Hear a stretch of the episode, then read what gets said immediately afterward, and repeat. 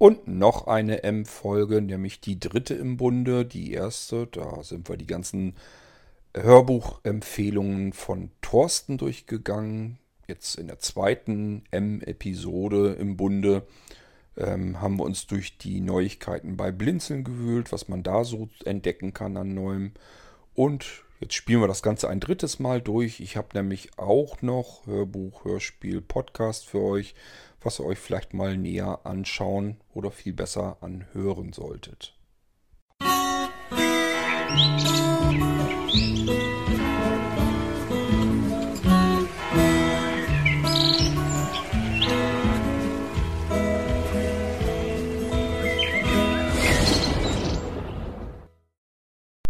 In der vorangegangenen M-Episode habe ich euch Podcasts vorgestellt. Das ist der Grund, warum mein Podcatcher nämlich noch geöffnet ist.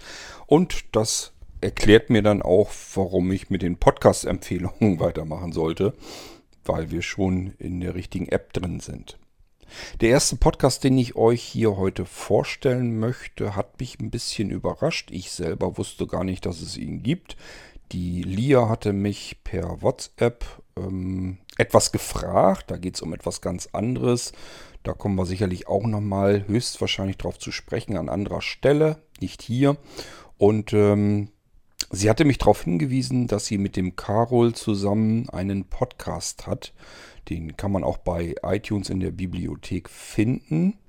Und ähm, natürlich bin ich, was das angeht, immer ein neugieriger Mensch. Das heißt, ich habe da mal reingehört und war von Beginn an sehr überrascht über die gute Qualität des Podcasts. Mich hat sehr gefreut das raffinierte, pfiffige Intro. Das fand ich klasse. Und äh, auch die Themen. Und auch natürlich die Interaktion der beiden. Ähm, das Ganze wird dann noch vernünftig ordentlich sauber geschnitten. Die Audioqualität ist gut. Also wirklich ein handwerklich einfach gut gemachter Podcast mit guten Erklärungen, guten Themen. Ja, aber was ist denn jetzt eigentlich Thema? Der Podcast heißt Wie siehst du das? Von Carol und Lia.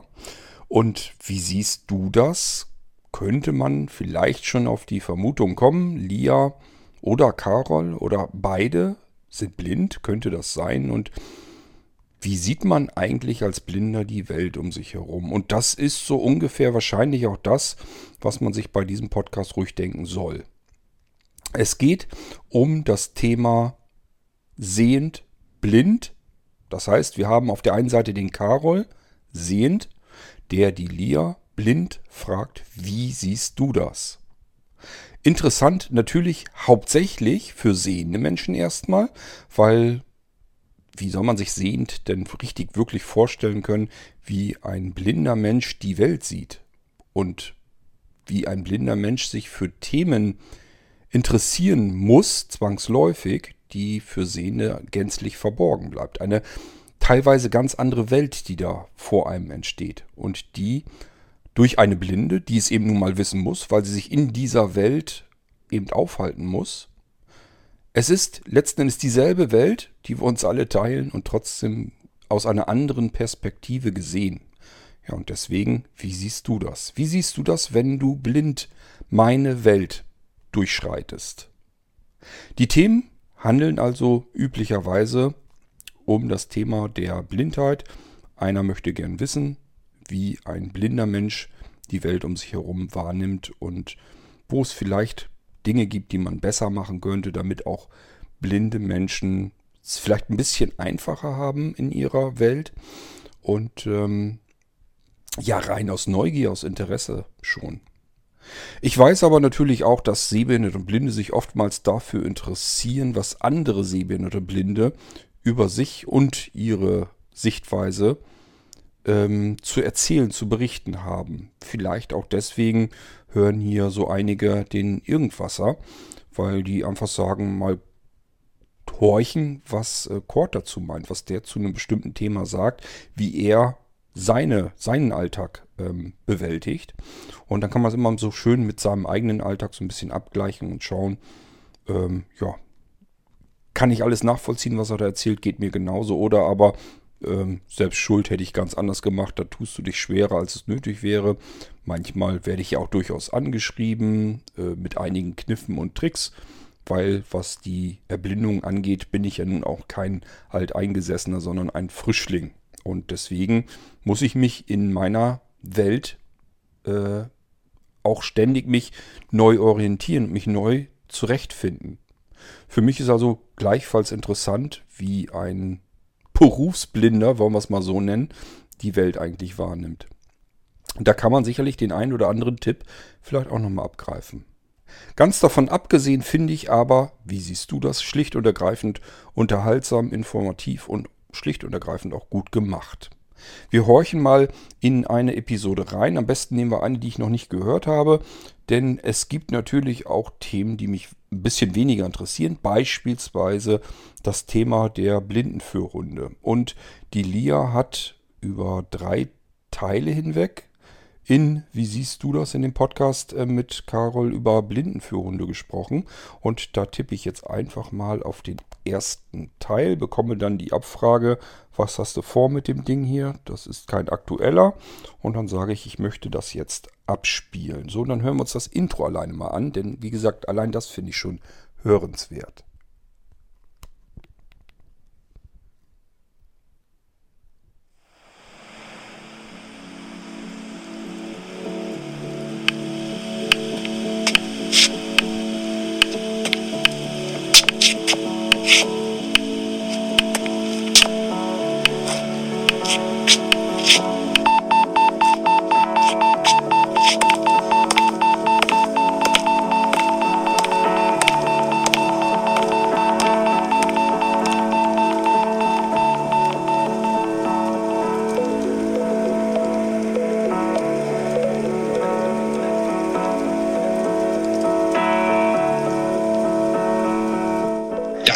Einfach so, wie du es immer machst. Hallo, ihr Lieben. Hier sind, wie gehabt, äh, die Lia. Hallo, Lia. Grüßt euch alle. Und der Carol. Und wir versorgen euch jetzt nach einiger Pause wieder mit einer neuen Folge des Podcasts. Wie siehst du das? Wie geht's dir, Lia?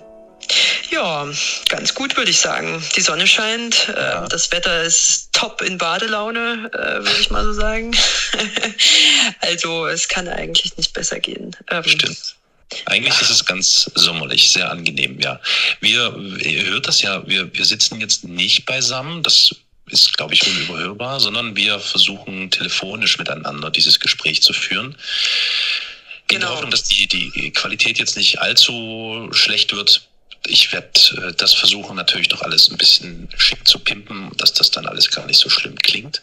Weil du bist äh, etwas weiter weg von mir ja. und äh, aus Dresden ja, entfernt. Ja. Das stimmt, äh, genau. Ich bin so im, im Dresdner Umland gerade, ähm, so kurz vor der tschechischen Grenze, äh, in den Urwäldern an der tschechischen Grenze oder so, so oder so ähnlich hast du es, glaube ich, vorhin genannt. Genau. Ähm, genau, und äh, da fühlt man sich äh, noch ein bisschen besser als in der Stadt, ähm, ja. so bei diesen heißen Temperaturen. Und ähm, genau, wir machen das ja hier heute quasi so ähm, das erste Mal, äh, dass wir nicht persönlich beieinander sitzen, sondern mhm. eben über weitere Entfernung miteinander ähm, kommunizieren. Und ich, ähm, also es wäre halt auch cool, äh, falls äh, jemand da Lust hätte, da mal irgendwie ein Feedback dazu zu geben, inwiefern das anders für euch ist, jetzt mal abgesehen von der Qualität. Ähm, würde mich auch mal interessieren. Ob, ah, ja, du meinst, also, die, ob die Vibes andere sind. Richtig. Mhm. Mhm, ja, naja, das, ja, mal sehen, mal sehen. Wobei, eigentlich, eigentlich macht es ja keinen großen Unterschied, oder? Also, wir reden miteinander. Ja, schon, aber ich glaube schon, dass es da kleine Unterschiede gibt. Ja. Also ja, also ähm, ich kann das jetzt nicht, ähm, ich kann das jetzt nicht rational benennen, aber ich glaube schon, dass es vom Gefühl her ähm, einen Unterschied macht. Ähm, wie man miteinander kommuniziert, ob man nun äh, nebeneinander sitzt. Also ich meine, selbst ne, wenn ich dich. Also, wie ich schon sagte, das Ganze ist natürlich auch unterhaltsam. Die fangen jetzt nicht einfach stur äh, an und reden über Blindenführhunde, sondern einfach auch über Allgemeines. Dazu gehört natürlich auch warum die Technik anders klingt, als sie klingt. Mir ist eben auch aufgefallen, hier klingt der Podcast natürlich anders als die Folgen, die ich mir schon angehört habe. Vielleicht sollten wir einfach mal in den ersten rein. Ich schau da noch mal eben. Ähm, es gibt ja eine Nullnummer. Vielleicht sollte man da mal reinhören. Probieren wir das mal aus. Die habe ich mir nämlich auch noch nicht angehört. Bin gleich mit der ersten Episode gestartet. Horchen wir doch da mal rein. Vielleicht können wir hier auch noch ein bisschen was erfahren. Ich meine sogar, dass zu Anfang noch gar nicht raus war, wie der Podcast heißen soll.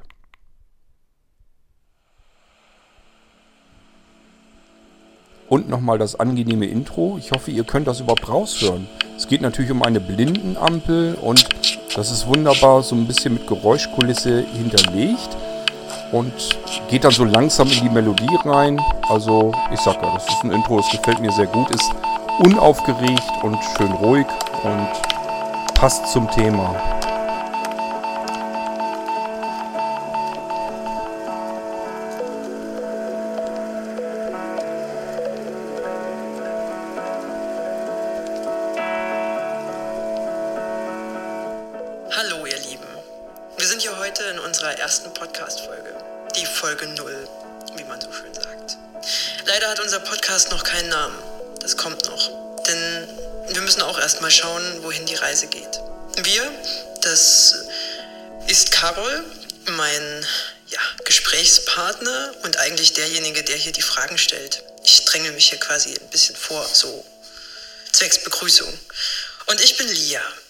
Lia H. Hallo Lia, hier ist Carol. Ich freue mich sehr, dass wir uns heute zusammensetzen konnten und über interessante Dinge miteinander sprechen wollen. Aber wir machen jetzt nicht so die 0815 Sachen, wie man sie so im Podcast anhört und sieht, nämlich Kino, Film, Serie, irgendwas, sondern etwas, was mich zumindest sehr interessiert und dich äh, gezwungenermaßen nämlich auch, weil wir sprechen nämlich darüber, dass du da über eine besondere, wie sagt man, eine besondere Gabe verfügst oder vielleicht über etwas nicht verfügst. Wie könnte man das am besten definieren? Worüber sprechen wir? Wir sprechen über, ähm, also erstmal ganz allgemein gesagt, äh, wie man es so schön heutzutage formuliert, diese Menschen mit anderen Fähigkeiten, äh, diese Menschen mit besonderen Fähigkeiten. Meine Fähigkeit resultiert aus der Tatsache, nichts zu sehen. Ich sage es äh, ganz bewusst so rum, ähm, es ist eine Fähigkeit, weil ähm, es für Gemeinden natürlich als eine Schwäche gilt. Und ich aber finde und es euch auch erzählen und mitgeben möchte, dass daraus auch Stärken resultieren. Stärken anderer Art, die sich einfach daraus erschließen. Ich kann dem fast gar nichts hinzufügen, außer dass ich total gespannt bin auf die nächsten Folgen, die wir gemeinsam miteinander verbringen wollen und dann euch, äh, liebe ZuhörerInnen, ähm, zur Verfügung stellen möchten. Also für mich als jemand, dem diese Überfähigkeit oder diese, dieser Übersinn vielleicht gerade fehlt, der dafür im Gegensatz aber meint, sehen zu können, ähm, ist das eine sehr spannende Angelegenheit. Und ich vermute fast, das wird für die Zuhörerinnen und Zuhörer ebenso spannend sein. Folglich können wir sagen, bleibt einfach dran. Ihr wisst jetzt, womit ihr es zu tun habt, nämlich Ihr habt es zu tun mit einem Podcast, der sich mit nicht sehenden oder auch blinden Menschen beschäftigt und mit Sehenden, die damit gar nicht so richtig klarkommen und das erstmal erklärt bekommen müssen. Das bin nämlich ich in diesem Falle. Ja, genau. Ich denke, da gibt es nicht viel hinzuzufügen. Ich freue mich total drauf. Geht mir auch so. Euch vieles erzählen zu können. Ähm, alles, was äh, Carol mich so fragt und noch mehr. Und ähm, schauen wir mal, was draus wird, oder? Jo, genau. Also dann bis bald. Bis bald. What caused the malfunction? He couldn't be sure. The burnt offered now drifting in the cold blackness of space.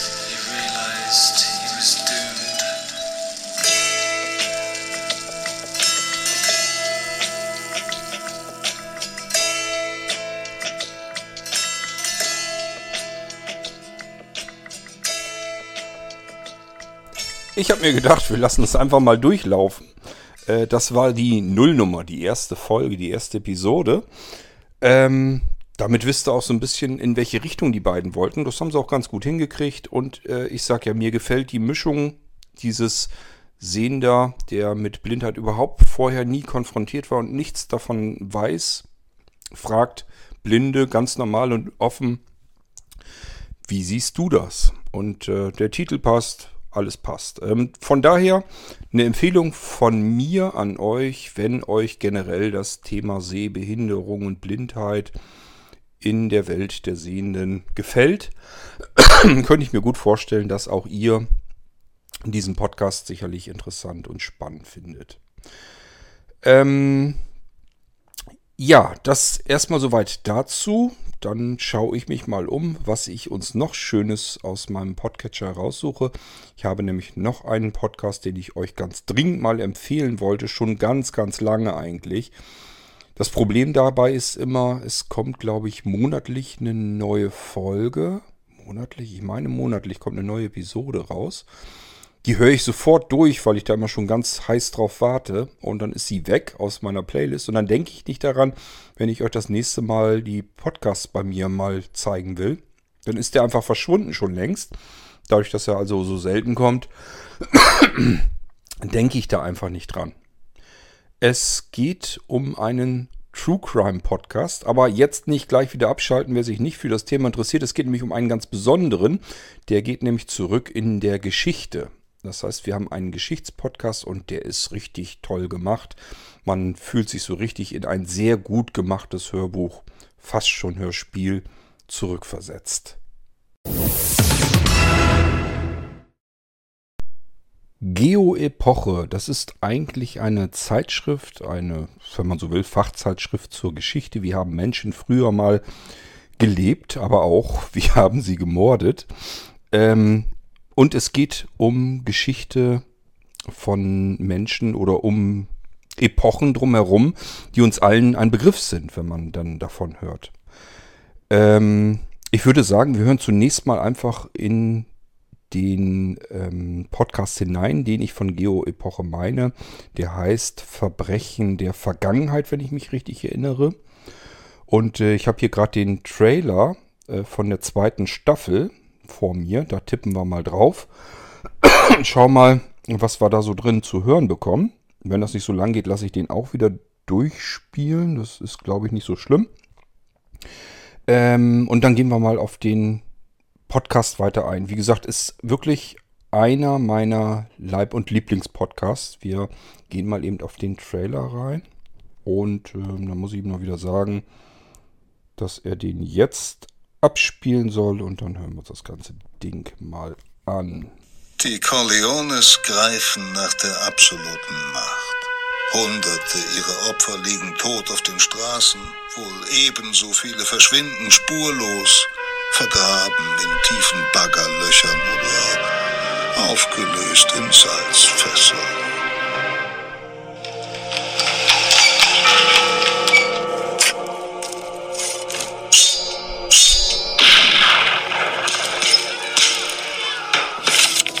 Seit Anbeginn seiner Geschichte stiehlt, raubt und mordet der Mensch, tötet aus Hab und Machtgier, um seiner Ehre willen, aus sadistischer Lust und manchmal schlicht, um selbst zu überleben.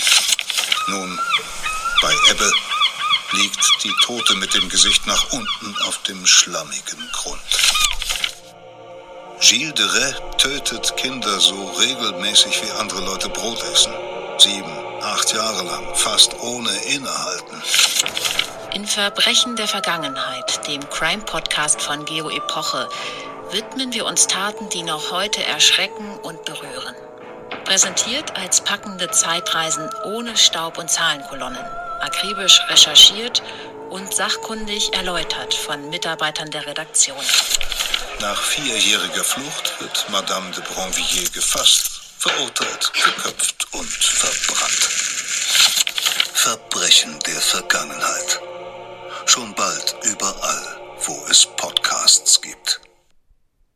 Das war der Trailer zur zweiten Staffel. Es gibt also schon zwei Staffeln. Und ähm, ich schaue mal eben gerade so ein bisschen rein, ob man anhand der Titel, vor allen Dingen dem bisschen, was mir angezeigt wird, schon erzählen kann, was so alles vorkam. Ähm ich fürchte eher nicht, aber wir probieren es einfach mal. Das, wo ich mich am meisten dran, äh, am, am besten dran erinnern kann, das wird wahrscheinlich dieser hier sein. Äh, Ende einer Flucht. Der Mord, ja, und dann ging es leider nicht weiter. Da was geht, glaube ich, da ist das, glaube ich, da geht es um den Ötzi. Den Ötzi könnt ihr euch erinnern, der wurde ja im Gletscher gefunden, dieses, ähm, diese Mumie sozusagen. Und man hat ja doch sehr viel herausbekommen. Und aufgrund dessen, was man so insgesamt von der Zeit, in der er gelebt hat, weiß, ähm, bis hin über den Auffundort und wie die Leiche gefunden wurde sozusagen, in welchem Zustand und man konnte ja alles wirklich herausfinden. Man hat gesehen, was hat er kurz vorher noch zu essen gehabt, woraus waren die Klamotten gemacht, wo war er verwundet, wodurch war er verwundet und so weiter und so fort. Und anhand dessen wird die Geschichte des Ötzis, wie sie vielleicht oder vermutlich passierte, rekonstruiert und extrem toll als Hörbuch aufgemacht. Und zwar als so lebendiges Hörbuch, dass man vergisst, dass es ein Hörbuch ist. Das heißt, es wird eigentlich nur gelesen, aber der Sprecher kriegt das so gewaltig hin, dass man, wenn man hinterher das gehört hat, hat man gedacht, man würde ein Hörspiel verfolgen. Also es passiert so viel im Kopf, man ist so intensiv in dieser Geschichte drinne, die wird so toll ähm, ausgeschmückt und erzählt, dass man wirklich das Gefühl hat, man ist irgendwie in so einer Geschichte mit drin, mit dabei. Und äh, das habe ich so, wüsste ich jedenfalls nicht, bei einem Podcast noch jedenfalls noch nicht erlebt. Es ist so ein bisschen, als würde man jedes Mal ein sehr spannendes, also mit jeder Episode ein sehr spannendes, auf echte Tatsachen beruhendes Hörbuch hören. Ja, ich meine, dass es monatlich erscheint. Ich gucke nochmal eben. März, April. Ja, sieht gut aus. Also sieht nach monatlicher Erscheinungsweise aus. Ja, so ungefähr monatlich erscheint es. Immer eine neue Episode.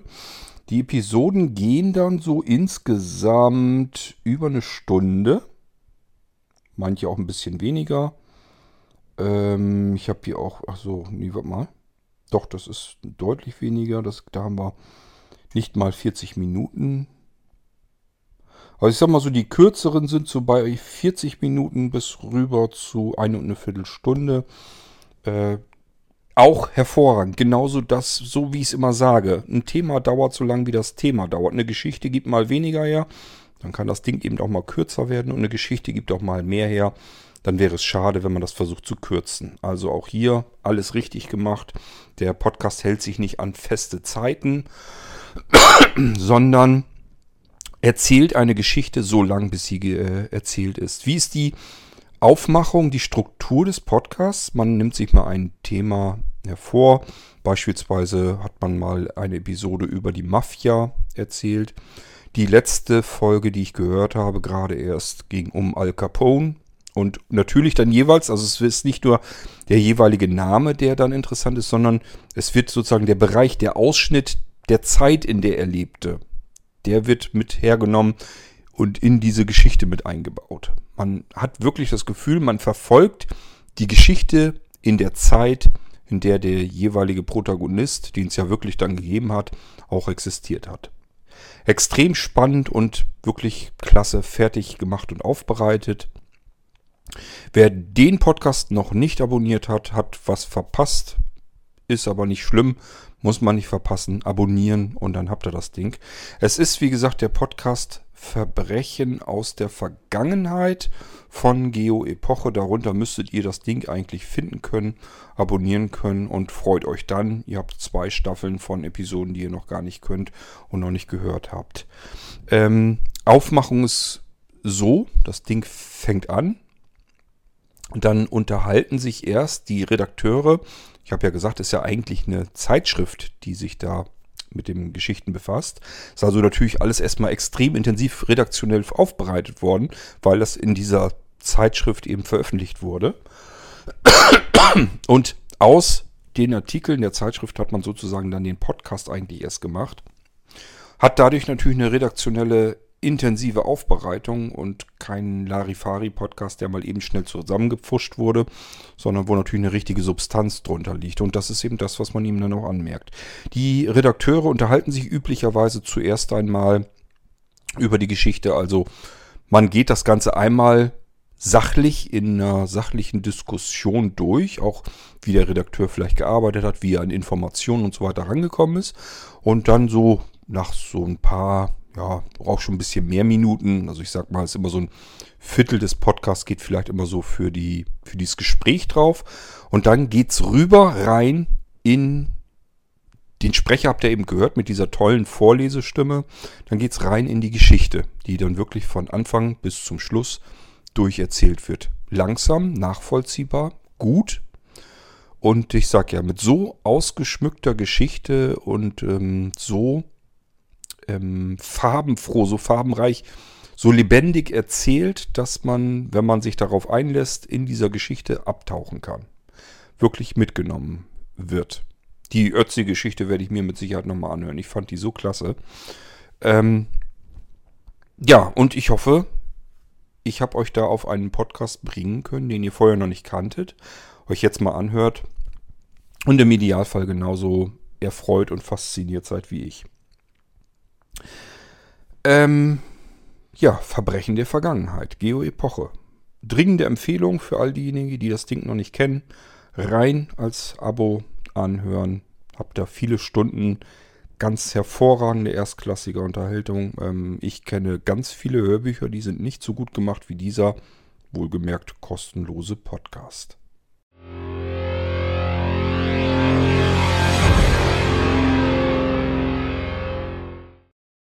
Darf es ein bisschen Mord sein? Morbide. So denkt man eigentlich üblicherweise über die Österreicher, insbesondere die Wiener. Und aus Wien kommt auch ein Podcast, der sich mit Mord und Totschlag mal wieder beschäftigt. Ihr wisst, ich habe so eine kleine Neigung Richtung True Crime, ähm, auch True Crime Podcasts, aber auch Hörbücher und so weiter. Also ich verschlinge alles, was da irgendwie mit wahren Kriminalfällen zu tun hat, weil ich die einfach schlicht und ergreifend viel spannender, interessanter, authentischer finde als alles, was es so an Krimis gibt, die aus irgendwelchen Drehbuch- oder Autorenhirnen kommen. Ähm, die schlimmsten Geschichten leider und die spannendsten Geschichten zum Glück schreibt das wahre Leben und somit kümmert sich auch, ähm, darf es ein bisschen äh, Mord sein, aus Österreich genau darum und ähm, versuchen sich natürlich so ein bisschen darauf zu fokussieren, was in Österreich Schlimmes passiert ist, machen aber immer auch wieder Abstecher Richtung Deutschland und gucken sich die Verbrecher dort an. Mal ein bisschen mit Humor, lachen auch über das ein oder andere Tollpatschige, was vielleicht der Polizei passiert ist oder auch wenn mal dem Verbrecher etwas Peinliches passiert ist. Auch das wird mal kurz erwähnt und herzhaft drüber gelacht. Also das muss man schon alles ein bisschen mit abkönnen im Kontext äh, der ja nun wahren Verbrechen, die dort passiert sind. Aber das ist wirklich nie so, dass man denkt, das hätten sich jetzt aber auch sparen können, so, sondern das ist vernünftig, ordentlich vorgebracht alles und macht einfach Spaß und Laune, sich das anzuhören. Und trotzdem ist man hinterher informiert, was man über ein bestimmtes Verbrechen, über eine bestimmte Tat oder einen bestimmten Verbrecher, Serienmörder und so weiter wissen will. Das Ganze ist redaktionell sehr gut aufbereitet, das heißt, die Franziska heißt sie, glaube ich, Franziska Singer macht das. Und den Namen der anderen Kollegin habe ich gerade vergessen, was nicht ganz so schlimm ist, weil Franziska sich oftmals auch Gäste reinholt. Das heißt, der Gesprächspartner wechselt ständig immer wieder mal und ähm, die Franziska ist die einzige äh, Konstante sozusagen in dem Podcast. Wir hören da mal rein in die aktuelle, sprich in die letzte Episode und ähm, dann könnt ihr mal so ein bisschen euch anhören, wie das Ganze klingt.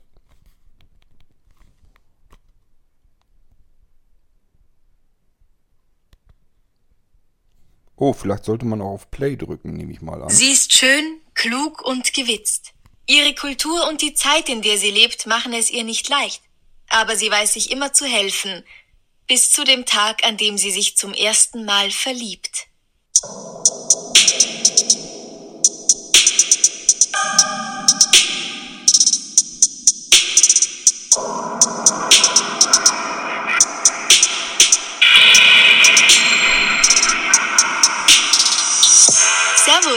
Dich. Herzlich willkommen bei Darf's ein bisschen Mord sein? Dein Podcast zum Thema wahre Verbrechen.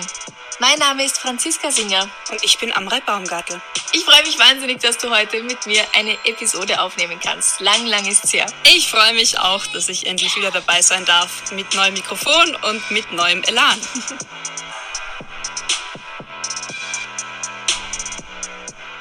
Wir fangen heute mit ein bisschen Geschichtsunterricht an, weil ich glaube, dass es nicht schadet, um das Land und die Gesellschaft besser zu verstehen, in der wir uns im heutigen Fall befinden. Und wie immer gilt, wir haben nicht Geschichte studiert, wir wissen wenig, wir sind Experten für überhaupt gar nichts.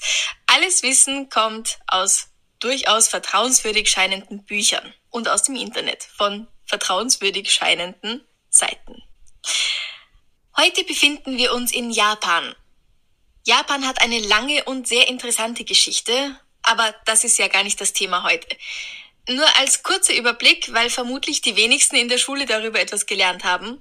Zwischen Anfang des 17. und Mitte des 19. Jahrhunderts, das ist die sogenannte Edo-Ära, schließt sich Japan von der Außenwelt relativ ab. Ein Grund dafür sind die zunehmenden Bemühungen von Europäern, vor allem von Spaniern, Japan zum Christentum zu bekehren und zu kolonialisieren. Ab 1639 Und wir gehen auch hier langsam raus. Ihr könnt euch das ja selber anhören, wenn euch das interessiert. Ja, das ist die Franziska Singer. Ich kann ihr persönlich sehr gut zuhören, weil sie auch wieder sehr unaufgeregt, sehr unhektisch, angenehm, äh, ja, sauber spricht und man das alles einfach gut nachvollziehen kann. Und zwischendurch äh, lockert sie sich auch so ein bisschen auf, indem sie einfach, ich nehme mal an, dass sie das hier mehr oder weniger dann immer abliest. Das kriegt man ja so aus dem Kopf gar nicht unbedingt hin. Zwischendurch spricht sie dann auch freier raus, dann klingt sie wieder ein bisschen lockerer in äh, allgemein. Und ähm, so lockert sich auch dieser Podcast ständig immer so ein bisschen ab. Man bekommt immer so ein Stückchen Fakten an die Hand, wie, wann, was, wo, wie lief. Und dann geht es wieder so ein bisschen ins Persönliche. Wie bewertet man das eigentlich, was man da gerade gelesen hat? Ähm, und das Ganze auch immer im Duett. Also das ist auch meiner Meinung nach eigentlich das bevorzugte Podcast-Format. Deswegen, mir sind generell einfach Podcasts sympathischer, wenn zwei Menschen äh, podcasten, weil die sich so ein bisschen gegenseitig zuspielen können, sich abwechseln können und äh, man dieses mit dem Monolog nicht so hat, so wie ihr das euch die ganze Zeit hier im Irgendwasser immer antut. Ähm, das ist schlicht und ergreifend Faulheit. Ich könnte mir natürlich genauso gut jemanden suchen, ähm, mit dem ich zusammen podcasten könnte, aber ich habe da gar keine Lust zu, ständig irgendjemanden zu fragen, ob wir mal eine Episode wieder aufnehmen wollen. Also es ist eben das Einfachste, was ich tun kann. Mikrofon ans iPhone dran, auf dem Sofa sitzen und euch was erzählen. Ähm, aber es scheint ja auch unter euch genug zu geben, die sagen, kriege ich hin, kann ich mir antun. Und somit möchte ich euch dennoch die meiner Meinung nach besseren Podcasts hier vorstellen. Das sind oftmals welche, wo so zwei Menschen am Podcasten sind. Hier ist es auch der Fall. Die Amrei Baumgärtel oder Baumgartel ist es, glaube ich habt es ja am Anfang gehört des Podcasts. Das ist auch die, mit der die Franziska angefangen ist, den Podcast aufzuzeichnen. Die kam in den ersten Episoden immer vor, die beiden also. Eingespieltes Team. Und dann zwischendurch, wie gesagt, hat sich Franziska immer mal wieder andere Gäste genommen. Ich nehme an, dass die Amrei einfach was anderes zwischendurch mal vorhatte, nicht so viel Zeit hatte. Wie das dann immer so ist. Und hier ist sie jetzt in dieser Episode mal wieder dabei. Das ist hier jetzt übrigens eine Episode, die fand ich jetzt nicht so spannend, aber es gab schon durchaus Episoden, die fand ich total klasse und spannend und aufregend gemacht. Und wie gesagt, es ist ein Podcast aus Wien mit dem typischen Wiener Schmäh, also genauso wie man das eigentlich haben will, wenn man Wien als schöne Stadt in Erinnerung hat. Ich freue mich immer, ich denke dann immer an das Wien, wo ich auch schon durchgelatscht bin. und mir Wien angeschaut habe, die Menschen so ein bisschen dort kennengelernt habe, übrigens durchweg nur positiv kennengelernt habe und äh, deswegen habe ich da so einen leichten Hang nach. Ja, und die beiden erinnern mich da einfach wieder dran. Und ich mag auch gerne dieses, na, man nennt es ja immer so ein bisschen dieses Morbide, einfach dieser, dieser natürlichere Umgang mit dem Tod und ähm, den Verbrechen an sich, weil ändern können wir sowieso nichts mehr dran. Passiert ist, was passiert ist. Ähm, und ja, ich weiß, ich mag das einfach so, wie es da aufbereitet wurde. Podcast heißt, darf es ein bisschen Mord sein? Da müsst ihr mal noch schauen, ob ihr den findet. Ist ein typischer True Crime Podcast aus Österreich. Und jetzt suche ich uns noch ein kleines Gegenstück heraus aus deutschen Landen. Sowohl qualitativ ein Gegenstück, ja, einfach von der Aufnahmequalität her, könnte besser sein, aber durchaus ganz klar hörenswert. Na, wir schauen mal, was ich uns da raussuche. Es geht um den Morden, äh, um die Morde im Norden. Gibt es ja eine bekannte Fernsehsendung. Geht hier nicht um die Fernsehsendung, geht um einen Podcast und der heißt auch anders. So, nächster Podcast aus dem hohen Norden. Ähm, ich glaube, die kommen, sind, glaube ich, in Hamburg oder so zugange. Ich weiß nicht genau. Jedenfalls die Fälle, die sie behandeln, da konzentrieren sie sich schon am liebsten auf den Norden Deutschlands. Und der Podcast heißt dummerweise, ich erkläre euch gleich mal, warum sowas eigentlich ein dummer Name ist, Northern True Crime, äh, True Crime Podcast. Ähm, also ein Titel, der komplett in Englisch ist. Und das ist eventuell ein Problem. Also mir ist das schon passiert und ich weiß nicht, wie vielen anderen das auch passiert. Ich habe keine Lust auf englische Podcasts. Dafür ist mein Englisch zu umständlich. Ich habe euch das, glaube ich, schon mal an anderer Stelle erklärt. Wenn ich etwas in Englisch, wenn ich etwas in Englisch zuhöre, dann muss ich die ganze Zeit drüber ackern. Das heißt, mein Hirn ist ständig am Gange, das zu übersetzen, recht mühsam. Ich kann das nicht so einfach hören und verstehe jedes Wort, sondern ich muss mir jedes Wort einzeln zusammenklauben und übersetzen. Und dann sind die natürlich schon zwei Sätze weiter und somit klappt das bei mir nicht so gut. Ich kriege dann zwar sinngemäß mit, worum es geht, aber das hat nichts mit Hörgenuss zu tun oder dass ich der Geschichte verfolgen kann, sondern ich bin eigentlich mehr am Arbeiten, als dass ich von dem Podcast was habe. Was passiert also, wenn man ähm, sich für wahre Verbrechen, True Crime Podcast interessiert? Man sucht natürlich nach True Crime Podcasts und ähm, dann werden einem schlicht und ergreifend alle angezeigt. Und True Crime selbst ist ja auch schon ein englischer Begriff. Das Problem ist nun, jetzt werden einem alle deutsche Podcasts angezeigt, die das Thema True Crime haben und alle englischsprachigen. Woran kann man es unterscheiden? Natürlich als erstes, wenn man so drüber scrollt, weil es sind unzählige, wenn man so drüber scrollt, an den deutschen ähm, Podcast-Titeln, an den Namen der Podcasts. Wenn die in Deutsch geschrieben sind, kann man natürlich erstmal davon ausgehen, dass der Podcast auch in Deutsch ist. Und wenn der in irgendeiner anderen Sprache ist, dann sagt man sich, ja, ist nichts für mich, ist einer von den unzähligen englischsprachigen Podcasts beispielsweise und überfliegt ihn und hört ihn nicht, obwohl er natürlich mich komplett angesprochen hätte. Deswegen ähm, wenn ihr mal so etwas macht, dass ihr einen Podcast neu auf die Bühne bringen wollt, ist es keine besonders gute Idee, vor allen Dingen nicht, wenn ihr auf einen fahrenden Themenzug aufspringen wollt. True Crime ist eben ein Zug, auf dem man jetzt im Moment sehr gut aufspringen kann, weil es ganz viele Menschen gibt, die da nie genug von bekommen können. Ich behaupte ja nach wie vor, man muss nur irgendeinen True Crime Podcast eigentlich im Moment bei iTunes reinschmeißen, hat man sofort auch entsprechend jede Menge Hörer. Die melden sich von ganz alleine an, einfach weil die die ganze Zeit auf der Suche sind nach True Crime, nach den Begriffen. Ja, und solche Podcasts haben es dann eventuell ein bisschen schwerer, was schade ist, weil der Podcast so schlecht nun auch nicht ist, dass man ihn überhören müsste.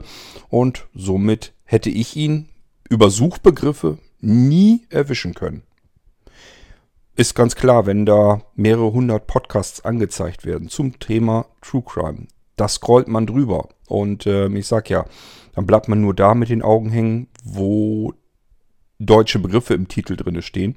Und wenn das alles in Englisch ist, dann sagt man sich englischer Podcast, interessiert mich nicht, zack, weg und tschüss. Und äh, ja, schade drum. Ich habe von Northern True Crime eigentlich nur deswegen mitbekommen, weil er bei Verbrechen von nebenan erwähnt wurde. Das war der einzige Grund, wie ich darüber gekommen bin. Und ähm, sonst hätte ich von diesem Podcast nie etwas erfahren, obwohl ich oft genug durchgeschaut habe, was gibt es in dem Bereich eigentlich zu hören. zu hören. Wir hören mal rein ähm, in eine Episode. Ähm, jetzt bin ich am überlegen, welche nehmen wir denn? Am besten eine, die schon durchgehört wurde. Nehmen wir mal hier äh, der Schädel des Piraten. Auch hier muss ich ihm wieder sagen, er soll das bitte nochmal abspielen. Wir hoffen, dass ich den komplett durchgehört habe. Dann springt er nämlich, springt er ganz vorne an und das scheint auch so zu sein.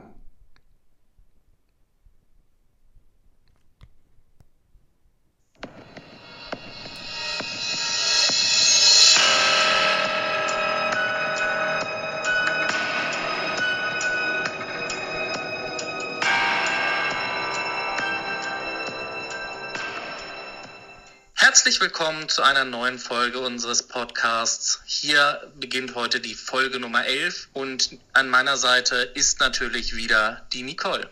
Ja, hallo, auch von mir einen schönen guten Tag. Ja, Nicole, Folge 11 und heute fangen wir mal ein wenig anders an. Eigentlich ist es heute auch eine komplett Norddeutschland-Folge, denn wir reden über eine der größten norddeutschen Legenden überhaupt. Wir reisen heute, weil du das ja so gerne magst, ein wenig in die Vergangenheit und kommen später dann aber auch nochmal in die Gegenwart zurück. Es ist das Jahr 1401 und zwar der 20. Oktober. Angeblich soll an diesem Tag diese Legende ihr Ende gefunden haben. Auf dem Grasbrook vor Hamburgs Hafeneinfahrt wurde der Seeräuber Klaus Störtebecker mit samt 72 seiner Gefährten vom Scharfrichter Rosenfeld aus Buxtehude enthauptet. Der Legende nach soll Kersten Mieles, der Bürgermeister von Hamburg, versprochen haben, allen Männern das Leben zu schenken, an denen Störtebecker nach seiner Enthauptung vorbeiginge.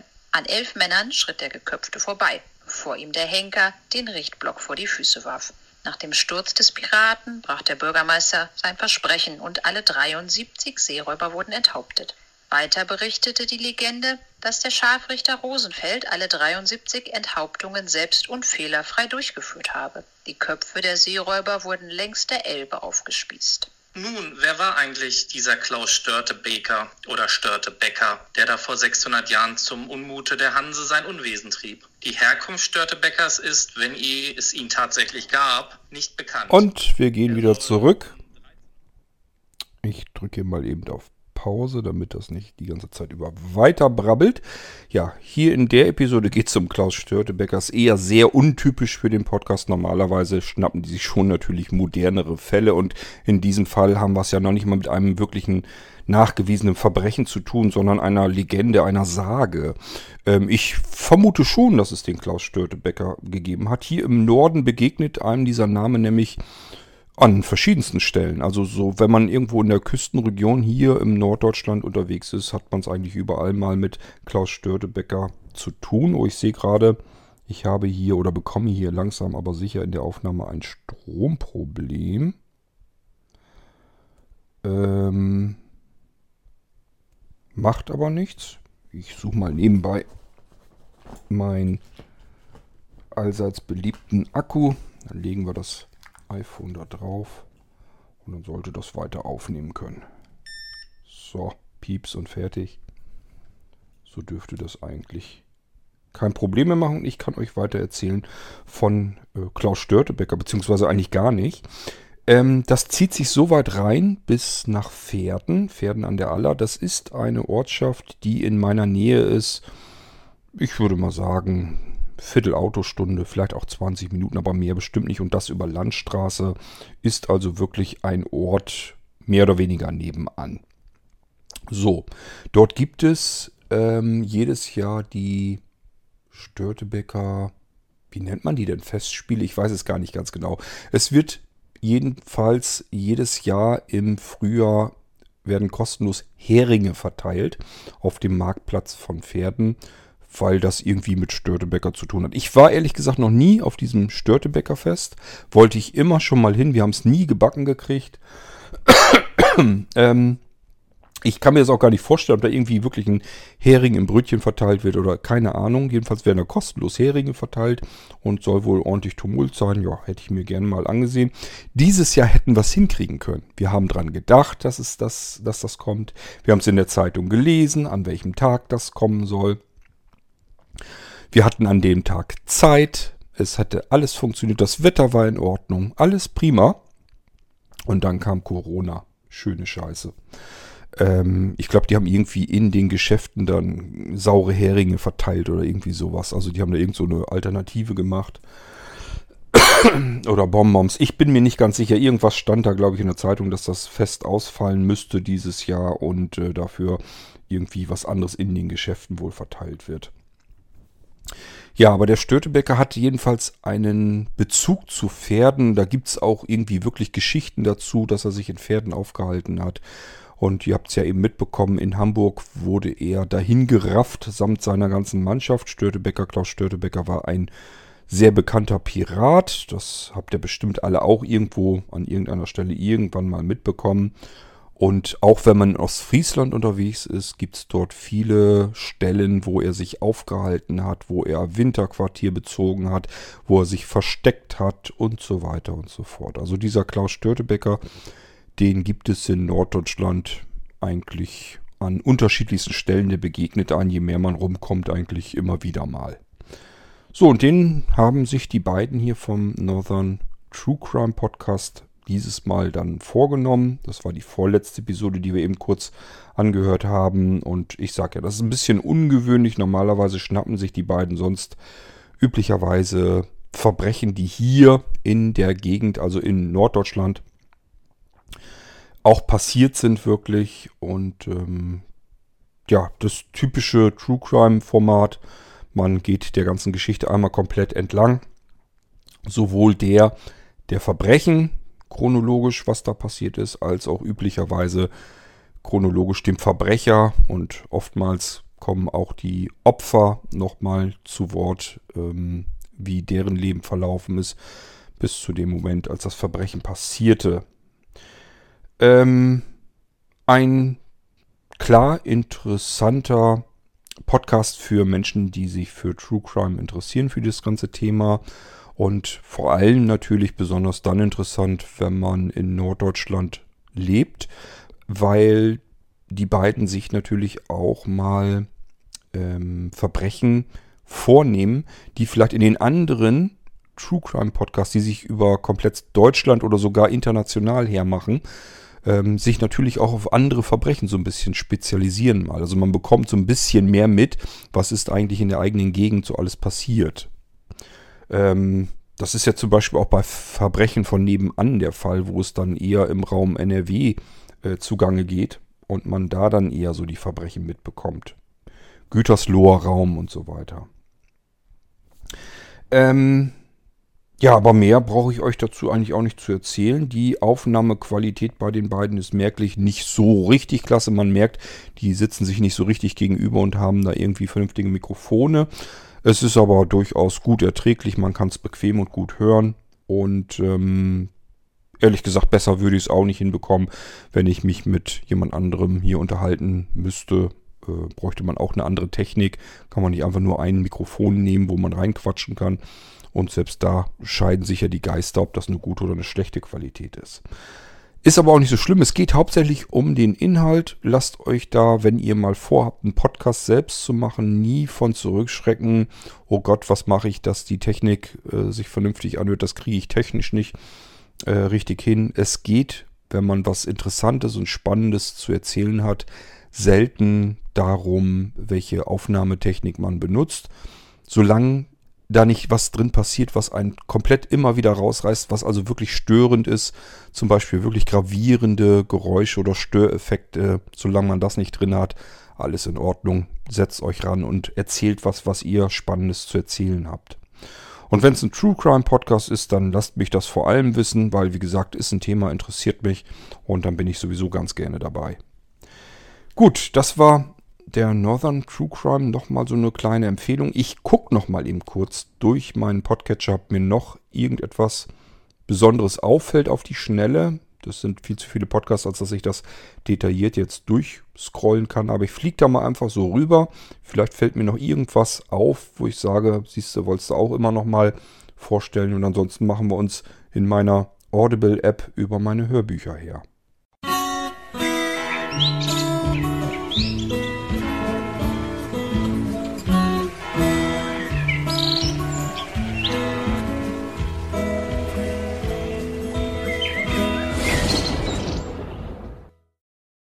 So, Podcasts, ja, ich habe jetzt eigentlich nur True Crime Podcasts, ehrlich gesagt, noch gefunden, was ich neu abonniert hätte.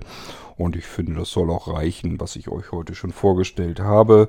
Wenn euch danach ist, dass ihr sagt, True Crime interessiert mich aber auch, stell mal mehr vor, dann kann ich das gerne auf Verlangen tun. Für heute soll es das aber erstmal reichen. Wir gehen jetzt mal rein. Ich habe Napster gestartet, weil wir uns jetzt einem Hörbuch widmen, das ich total klasse finde absolut wieder geil gemacht, geil geschrieben, toll vorgelesen, wunderbar. Äh, wunderbare Unterhaltung. Und zwar geht es um den mir persönlich sehr verbundenen Horst Evers. Horst Evers habe ich euch schon mal im Irgendwasser vorgestellt als sozusagen als Stand-up-Comedian. Der ist so ähnlich, der macht so ein bisschen das, was Thorsten Sträter auch macht. Auch Thorsten Sträter habe ich euch hier schon vorgestellt und empfohlen. Bei Horst Evers ist es ähnlich. Er schreibt die ganze Zeit die irrwitzigsten Geschichten aus dem wahren und unwahren Leben. Äh, also sprich Geschichten, die zwar absolut super komisch sind, aber eben leider auch manches Mal ein bisschen wahr sein könnten. Er überzeichnet also das wahre Leben. Ich mag sowas unheimlich gern. ähm, und Horst Evers äh, macht das nicht nur so, dass er das in seinen Shows, also er tritt dann auf und liest wie Thorsten Sträter aus seinem Buch sozusagen vor seine Geschichten vor, trägt die also ganz normal und wirklich schön lebendig vor. Ähm, und ich habe euch letztes Mal schon erzählt, wenn ihr Horst Evers noch nicht kennt, reinhören. Und vor allen Dingen, es gibt so viele wunderschöne CDs, also ihr habt ganz viele Stunden hervorragende Unterhaltung, macht irrsinnig Spaß, ihm zuzuhören. Und so manches Mal muss man dann doch wirklich lachen.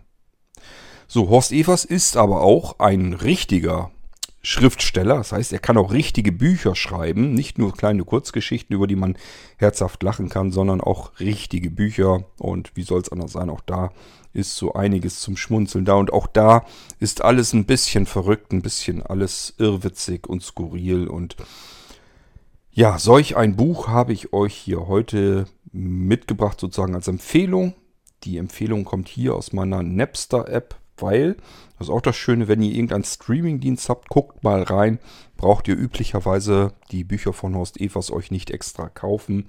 Die sind in den ganzen Streaming-Angeboten üblicherweise drin. Also ich habe hier nur geguckt, bei Amazon Music Unlimited ist es mit drin und auch bei Napster. Und ich habe jetzt bei Spotify, wüsste ich es jetzt nicht genau, ich glaube, da ist es aber auch drin. Doch, ich habe mal geschaut, da ist es, glaube ich, auch drin. Das sind die äh, drei Streaming-Dienste, die ich abonniert habe. Ja, ich weiß, ganz schön verrückt, drei Streaming-Dienste zu abonnieren, aber hat seine Gründe und ist auch kein Dauerzustand. Mal wird der eine dann wieder abbestellt und dann sind nur noch zwei und manchmal ist auch nur einer. Das immer bei mir so wechselt immer so ein bisschen, aber bei mir lohnt es sich auch wirklich, weil ich tagtäglich auf diese Streaming-Dienste angewiesen bin. Ich benutze das wirklich exzessiv. So, und eben nicht nur zum Musik hören, da natürlich am meisten, sondern eben auch für solche Geschichten, um von Horst Evers mal wieder ein richtig schönes, langes Buch mir vorlesen zu lassen. Und zwar auch von Horst Evers. Der kann nämlich nicht nur gut schreiben, sondern auch gut erzählen. Ich habe ihm gesagt, ich fühle mich persönlich so ein bisschen mit ihm verbunden. Wie hängt das zusammen? Er erzählt manchmal so ein bisschen was aus meiner Heimat und das liegt daran, dass wir beide in der Nachbarschaft groß geworden sind sozusagen. Ähm, ich bin ja aufgewachsen in der Nähe von Suling in einem kleinen Kaff, das heißt Barenburg und Barenburg liegt im Landkreis Diepholz und schon haben wir den Bezug. Horst Evers ist geboren und aufgewachsen in Diepholz. Horst Evers heißt auch nicht Horst Evers, das ist sein Künstlername. Wie kam er auf Horst Evers? Ja, soweit ich das mitbekommen habe, ist er da in der Diepholzer Ecke irgendwann mal durch Evershorst gegangen, gefahren, wie auch immer, spaziert. Und dieses Evershorst hat es ihm irgendwie angetan, er brauchte einen neuen Künstlernamen, hat das ganze Ding auseinandergenommen und dann einmal umgedreht. Und aus Evershorst, dem Ort, wurde Horst Evers. Und schon hatte er seinen Künstlernamen. Wie gesagt, ist quasi bei mir in der Nachbarschaft wenn man so will. Also ist jetzt nicht so, dass Barenburg neben Diepholz liegt, aber ihr könnt euch schon vorstellen, selber Landkreis kann also ganz weit nicht weg sein. Und da ist eben Horst Evers groß geworden und auch ich bin dort aufgewachsen. Und es kommen immer wieder mal Orte in seinen Büchern, in seinen Geschichten vor, die mir natürlich bekannt sind. Er macht sich zum Beispiel wahnsinnig gerne auch über den Ort Nienburg an der Weser lustig. Das ist ein Nachbarort hier von uns. Ähm, so wie es sich anhörte, ist er da auch wohl mal aufgetreten und dementsprechend konnte er sich darüber lustig machen und hat dort über ein Restaurant berichtet, bei dem, in dem er gegessen hat, weil das wohl sehr seltsam war. Hat sich natürlich gleich prompt eine skurrile Geschichte dazu überlegt und zieht manchmal so ein bisschen den Norden durch den Kakao. Horst Evers lebt längst schon in Berlin, hat also den hohen Norden hier verlassen, aber so wie es klingt, erinnert er sich doch zu gerne an dieses Landleben hier im Norden Deutschlands und haut sich das immer wieder mal in die Geschichten mit hinein. Und äh, das ist auch so. Ich finde auch, ähm, in Norddeutschland kann man irgendwie den besten Humor bekommen, einfach weil die Menschen hier so platt und einfach sind und ähm, ja, einen einfachen simplen, schlagfertigen Humor haben. Ähm, wir hören einfach mal in das Buch hinein. Aber wie heißt das Buch denn überhaupt? Das Buch, was ich euch vor, vorstellen möchte, ich glaube, ähm, Thorsten hatte es auch schon mal kurz erwähnt. Aber er hat es eben nur erwähnt und ich wollte noch mal ein bisschen genauer darauf eingehen und auch, auch eine kleine Hörprobe liefern. Es geht um das Buch Es hätte alles so schön sein können. Wollen wir mal reinhören und dann kann ich euch noch ein bisschen weiter was dazu erzählen. Dieses Moments bewusst zu erleben und zu speichern. Doch das war jetzt wirklich nicht zu schaffen.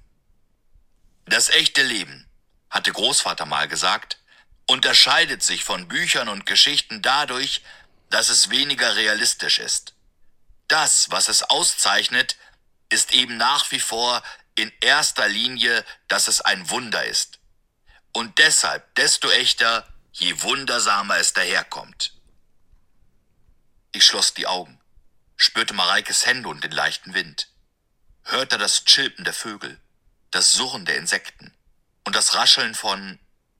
Ja, von was denn? Was kruschelte da? Ich öffnete die Augen und erblickte einen Frischling. Ein Wildschweinjunges, das in der Nähe des Tischchens völlig sorglos nach irgendwas Leckerem suchte. Ich hob den Kopf noch etwas weiter und sah nun auch das Muttertier. Es fixierte uns und seinen Nachwuchs. Jederzeit auf dem Sprung, um zu schützen, was zu schützen seine Natur war. Jana hat es nun auch bemerkt. Jetzt bloß keine falsche Bewegung. Wir sind ein bisschen weiter nach hinten leider gerutscht. Ich hätte euch lieber eigentlich etwas abgespielt, was vorne beginnt. Ich muss mal eben gucken, warum es ist, wie es ist.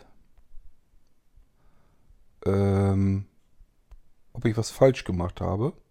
Vielleicht habe ich den Zufallsmodus aktiv. Ich tippe mal direkt Kapitel 1 an. Sie hören? Ja. Es hätte alles so schön sein können von Horst Evers. Können wir, glaube ich, mehr mit anfangen. Ein Hörbuch des Argon Verlags. 1. Es hätte alles so schön sein können. Und eigentlich war es das ja auch. Das Village Rouge war ein lebhaftes Landbordell mit Kundschaft aus allen vier angrenzenden Landkreisen. Nachdem es in der Nähe von Torfstede eröffnet hatte, veränderte dies nicht nur die innere gesellschaftliche Statik meines Heimatdorfes von Grund auf. Es hatte auch erhebliche Auswirkungen auf meine Gedanken, Träume und Tagesabläufe.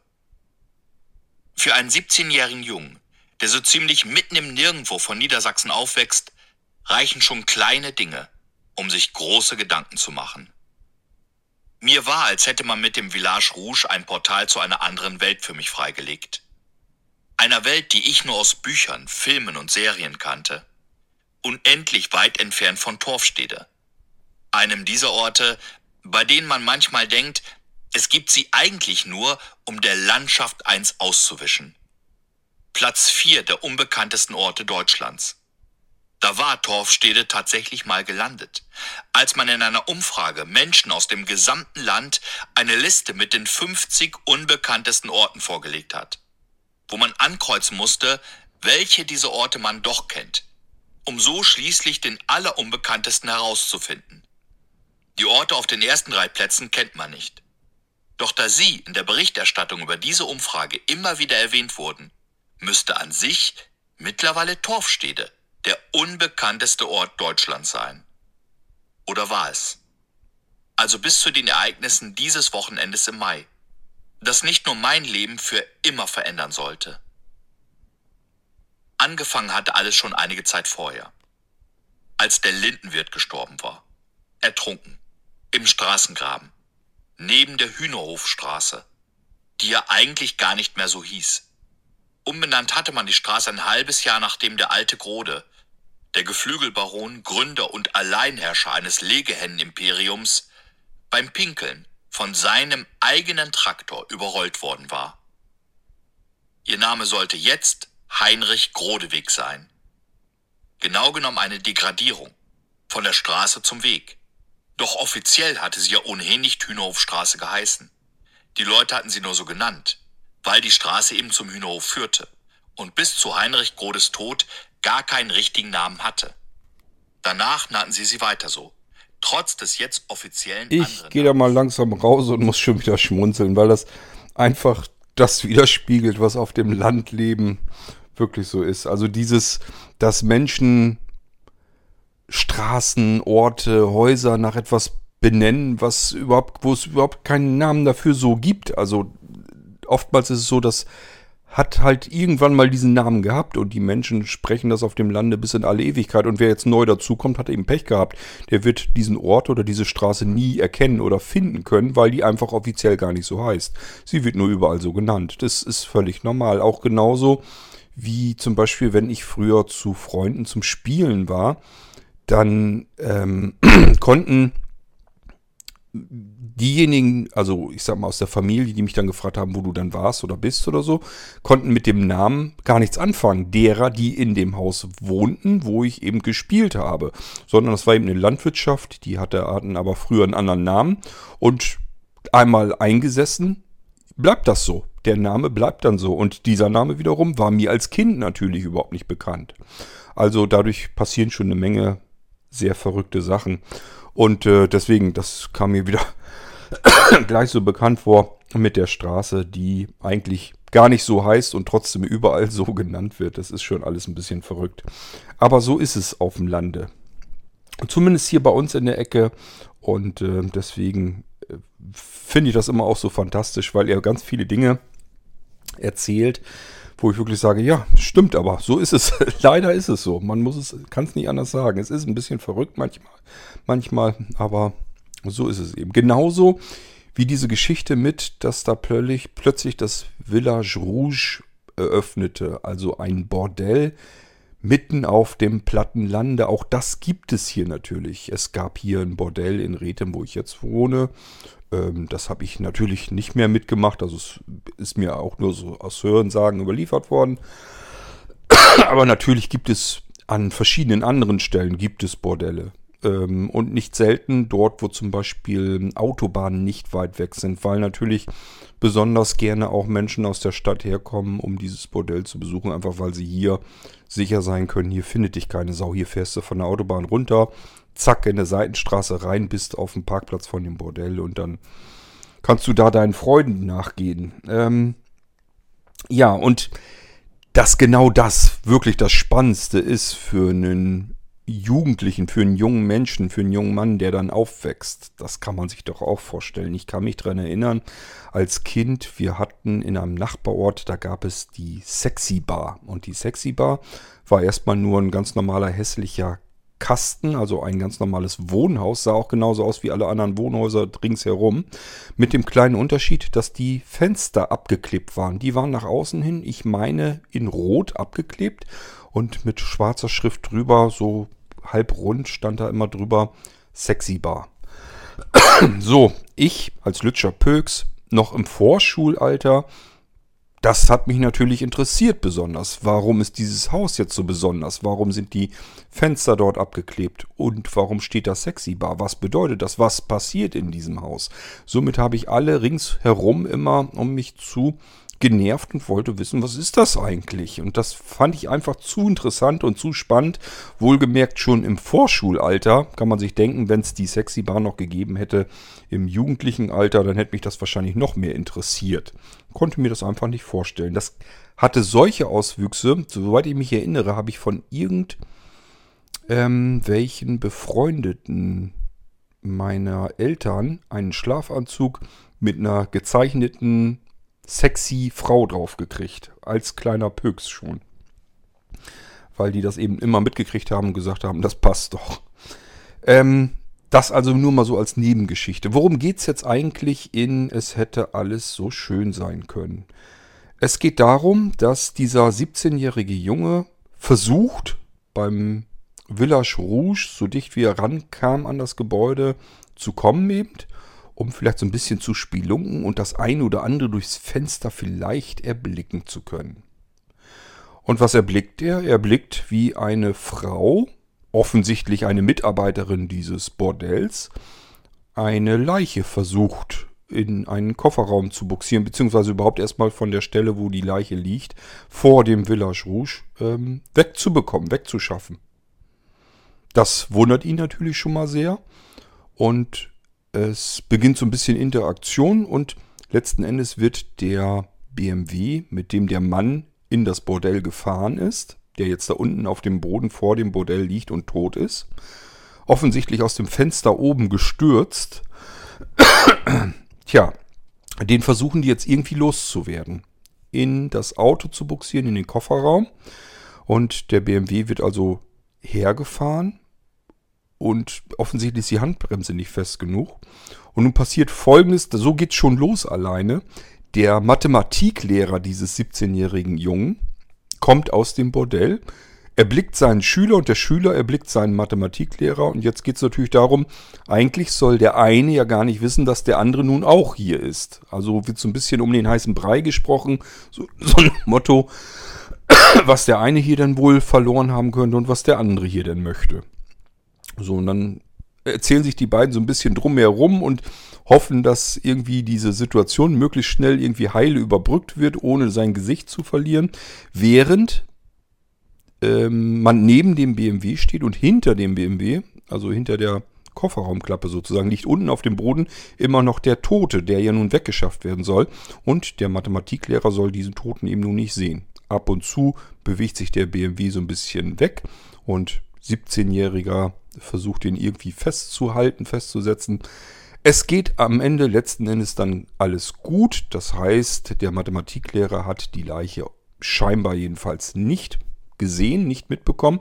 Hat aber gesehen, dass da irgendwas Seltsames vor sich geht. Auch die ähm, Mitarbeiterin des Bordells es wird später noch alles aufgedröselt, wer das ist, wo die, was die zu tun hat. Sie ist ein bisschen jünger, jünger und der 17-Jährige, die verlieben sich auch so ein kleines bisschen, zumindest er mag sie äh, ganz gerne leiden, hat er selbst aber auch noch eine Freundin. Ja, und dann bringen sie erstmal die Leiche im Kofferraum dieses BMWs erstmal in einer Scheune, glaube ich, unter. Und dann soll es dann am nächsten Tag geplant losgehen, wie werden wir diese Leiche los. So, jetzt ist das Problem, der 17-Jährige und die Angestellte des Bordells ähm, gehen also zur besagten Scheune am nächsten Tag und wollen mit dem BMW losfahren. Ähm, ich bin mir nicht ganz sicher, ich glaube, sie konnte nicht Auto fahren und er durfte nicht Auto fahren oder irgendwie war da auch noch was. War also alles nicht so einfach, er hatte ja noch keinen Führerschein. Und als wäre das nicht alles schon problematisch genug, unverschuldet. Also der Tote ist von alleine aus dem Fenster gestürzt, da ist nicht irgendwie ermordet worden. Aber das war auch noch ähm, von einer Rockerbande, der Chef wohlgemerkt. Und nun hatten sie auch irgendwie Angst, dass diese Rockerbande dann irgendwie das Bordell auseinander nimmt und, und, und.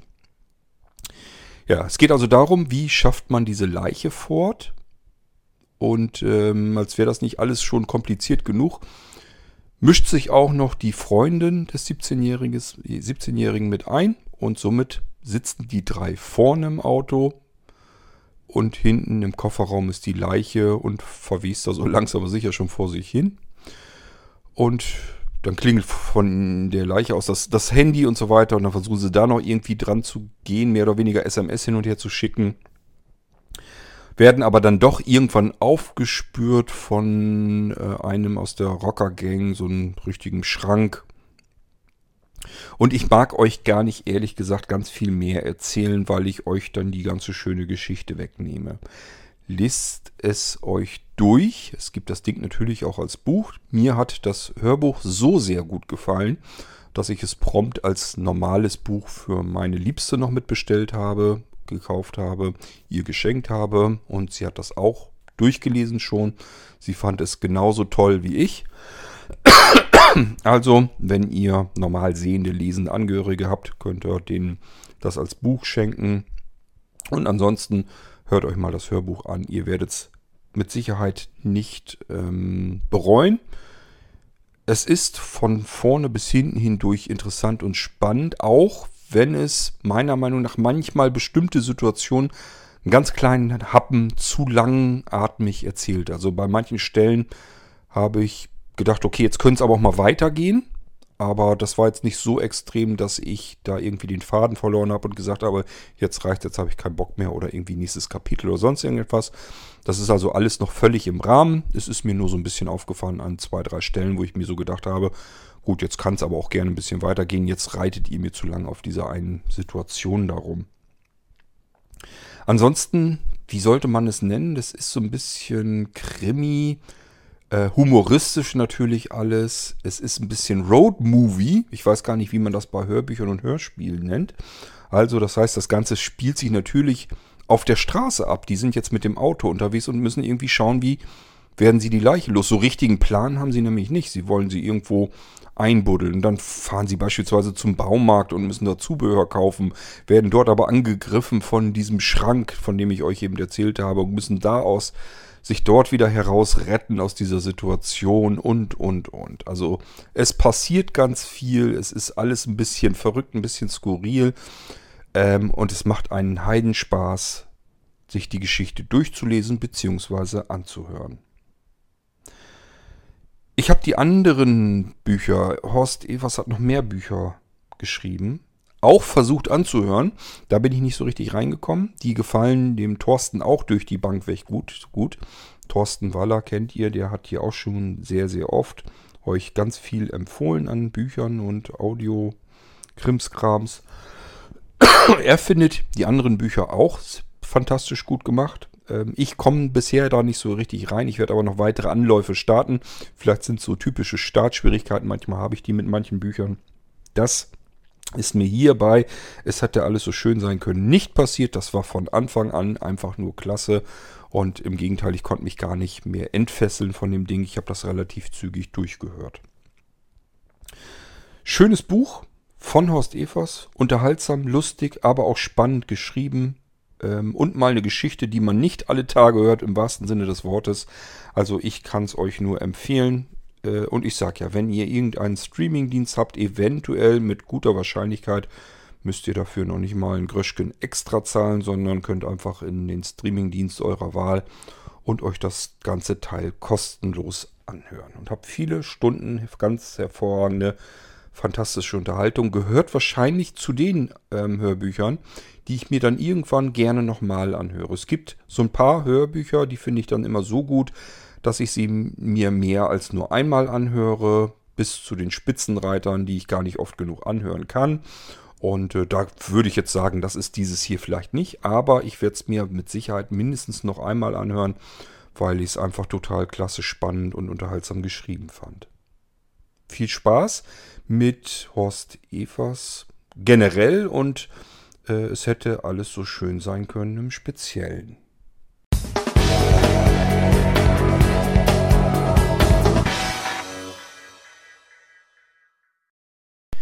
Weiter geht's, gewechselt in die Audible-App, ähm, wo wir gleich ans erste gehen. Das habe ich nämlich gerade durchgehört. Und zwar geht es hier um das Thema Der perfekte Mord. Ist ein Buch geschrieben von einem Anwalt, der sich einfach dieser Thematik mal angenommen hat aufgrund seiner Erfahrung und der Fälle, die er kennt.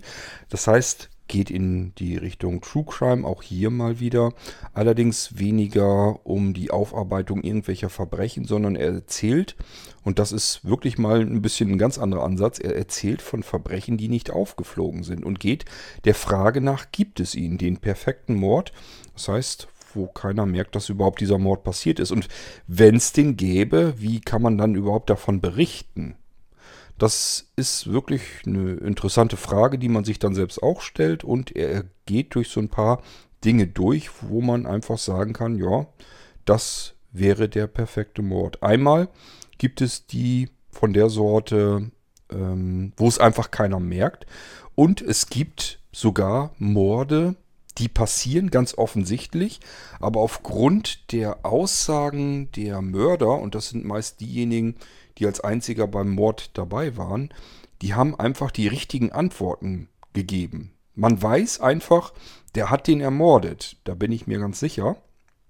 Aber er hat die Geschichte so erzählt, dass man ihm das einfach, ja, dass er nicht als Mörder angeklagt werden kann, sondern maximal mit unterlassener Hilfeleistung oder wie auch immer. Also ähm, ist eine ganz andere Herangehensweise an die Thematik und hat nur eher so beiläufig was mit True Crime zu tun. Natürlich werden auch hier Fälle berichtet, die so existiert sind. Und er beginnt mit einer Geschichte, die ihm jemand geschrieben hat, den er wohl mehr oder weniger, ich glaube im Urlaub oder im Bund oder irgendwie hat er den irgendwo in einem Hotel er, ähm, kennengelernt und hat, war, hat sich mit dem auseinandergesetzt, ihm erzählt, dass er wohl ein Buch schreiben wollte über die perfekten Morde. Und aufgrund dessen hat der sich dann bei ihm nochmal gemeldet, ihm geschrieben und ihm gestanden, dass er solch einen perfekten Mord, der einfach nicht aufgeflogen ist, begangen hat. Wir hören da mal rein, damit ihr hört, wie das Ding erzählt wird. Es ist nämlich auch von, der Erzähler ist irgendwie so ein bisschen, ja, gehen wir mal drauf ein. Ich äh, spiele euch das mal vor, vielleicht merkt das ganz schnell selbst. Sie hören Alexander Stevens. Neuneinhalb perfekte Morde. Wenn Schuldige davonkommen, ein Strafverteidiger deckt auf. Gesprochen vom Autor. Eine Produktion des Audiomedia Verlags. Vorwort. Den perfekten Mord gibt es nicht. Der Mörder wird mit lebenslanger Freiheitsstrafe bestraft. So steht es im Strafgesetz. Eine vorzeitige Haftentlassung ist frühestens nach 15 Jahren möglich bei besonders schwerer Schuld meist nicht vor 24 Jahren.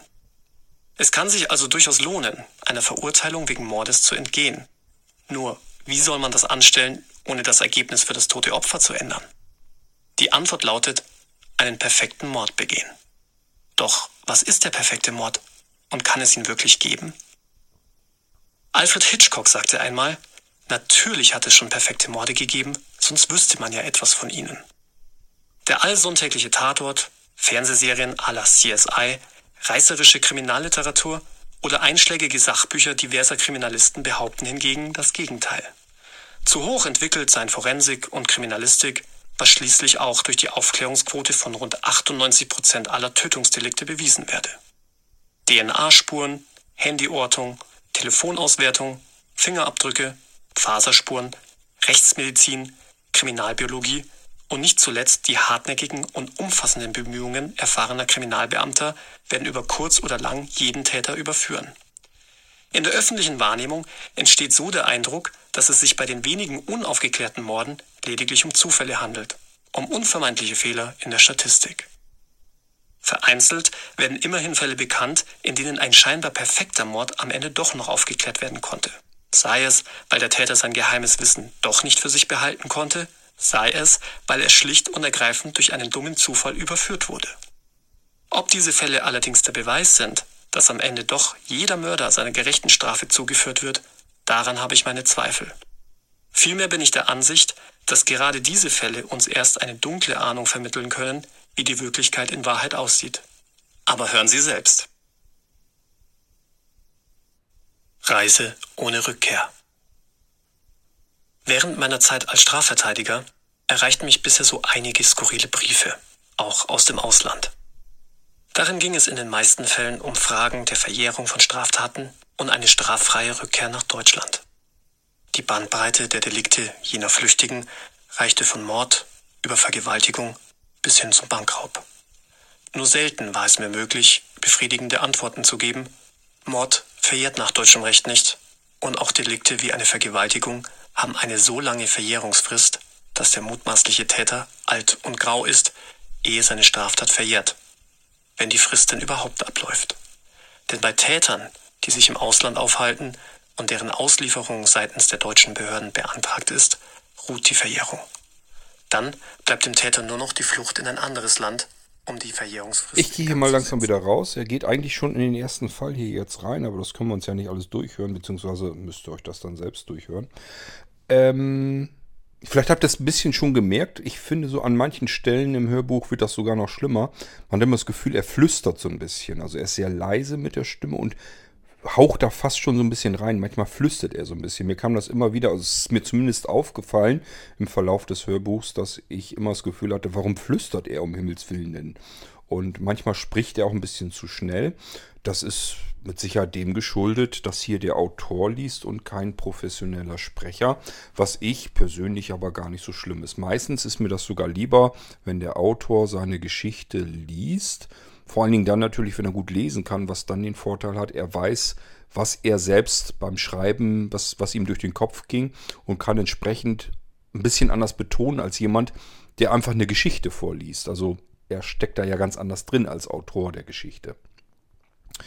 Das, den Vorteil hat man hier jetzt nicht. Er rasselt das ganz gut runter eigentlich. Aber ich finde es jetzt auch nicht so schlimm, dass man ihm nicht folgen kann. Ich habe ihm also durchaus die ganze Zeit gut folgen können und äh, hatte auch nie irgendwie das Gefühl, das kannst du dir nicht antun. Das ist bei mir immer relativ wichtig, wie ein Hörbuch aufgesprochen wurde, weil das oftmals dadurch, darüber entscheidet, dass mich das Hörbuch dann irgendwann plötzlich nicht mehr mitnimmt. Ich äh, bin dann gedanklich einfach wieder weg. Es, es reißt mich nicht mit und dann hat das ganze Hörbuch leider den Effekt, dass es keinen Zweck hat. Ich schaffe das dann nicht, mir durchzuhören. Es gibt reichlich Hörbücher, die ich mir deswegen nicht durchgehört habe, weil einfach der Sprecher mich nicht mitgenommen hat. Ähm, ist also durchaus ein Problem. Also, äh, das Buch heißt, ihr habt es glaube ich aber auch gehört, neuneinhalb perfekte Morde und ähm, ja, Autor und so weiter wurde ja zu Anfang vorgelesen. Mir wird hier nämlich wieder nur die Hälfte des Namens angezeigt. Deswegen brauche ich euch das hier erstmal gar nicht weiter zu erzählen. Ähm, durchweg deswegen mal interessant und spannend. Übrigens, man denkt ja erstmal, ist irgendwie ein englischer Nachname des Autoren. Ähm, hat damit nichts zu tun. Der ist in Deutschland tätig und hat hier auch überwiegend, glaube ich zumindest, wenn nicht, wenn nicht sogar nur deutsche Fälle und zwar auch Fälle, von denen ich noch nie irgendwo was gehört habe, auch nicht irgendwo sonst in den Medien oder Nachrichten.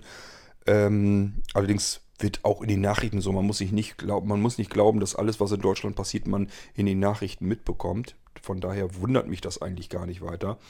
Aber da sind teilweise wirklich ähm, Geschichten dabei, wo man sich sagt, das hätte ich, eigentlich hätte ich das mitkriegen müssen ähm, ich sag mal so sowas wie, äh, dass da jemand sein Auto draußen poliert in der Sonne.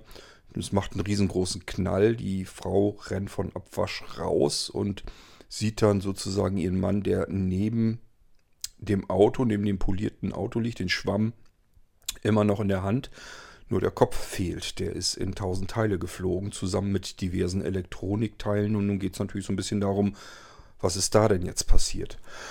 Nachbarn kommen, geeilt und sehen dieses grausige an, diesen grausigen Anblick. Und äh, mancher sagt sich, hat er bestimmt irgendein Werkzeug, was ihm um die Ohren geflogen ist. Andere sagen, das war die Kfz-Elektronik. Tatsächlich war es eine Drohne. Eine Drohne, die in Deutschland gar nicht zulässig gewesen wäre. Und die ist mit 20 Kilo bei 200 km/h, so wiegt sie und so schnell fliegt das Aas, genau auf seinen Kopf drauf.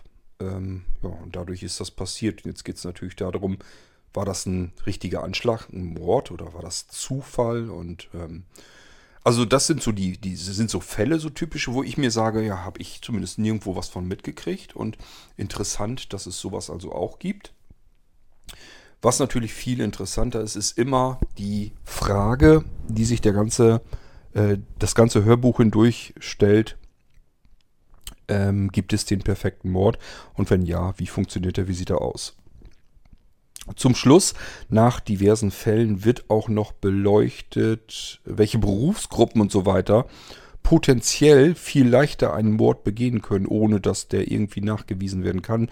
Es gibt tatsächlich Berufe, wo man die Möglichkeit hat, jemand zu ermorden und um die Ecke zu bringen und vor allen Dingen restlos und spurlos komplett verschwinden zu lassen, ohne dass irgendeiner davon Notiz nimmt. Also, tja, die haben es natürlich dann vielleicht ein bisschen einfacher. Ähm, ja, das ist also das Thema des Buches und wenn euch sowas vielleicht fasziniert, interessiert, dann wäre das eventuell ein Hörbuchtipp für euch. Und ich suche mal weiter, ob ich uns noch mehr in der Audible-App hier heraussuche.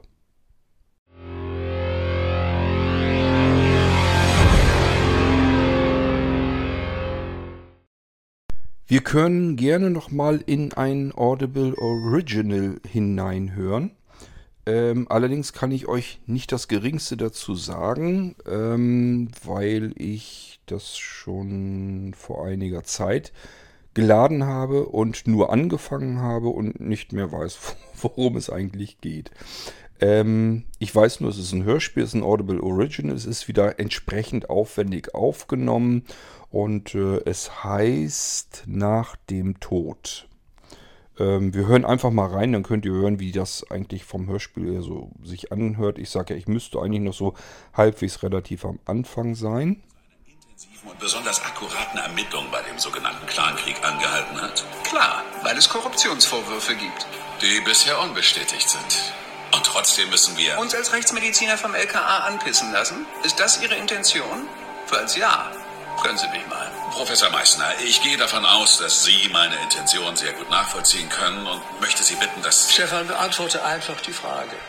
Sie ist dort reingestapft, wie das ein Rookie beim ersten Außeneinsatz eben macht. Etwas nervös wirkend, aber auch eine demonstrative Professionalität, Normalität an den Tag legend. Falls sie tatsächlich nicht zum ersten Mal in der Wohnung war, müsste sie eine ziemlich gute Schauspielerin sein. Ist sie aber nicht. Die Kollegin hat zwar eine eingeschränkte Impulskontrolle, aber... Oh, danke, Herr Wiegand. Jetzt habe ich ein Bild. Wo finde ich Ihre Kollegin? Wahrscheinlich im Umkleideraum.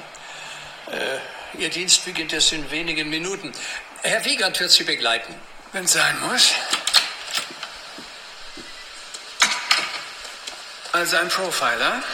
Ich erstelle auch Täterprofile, ja. Dürfte in diesem Fall wohl nicht so schwer sein.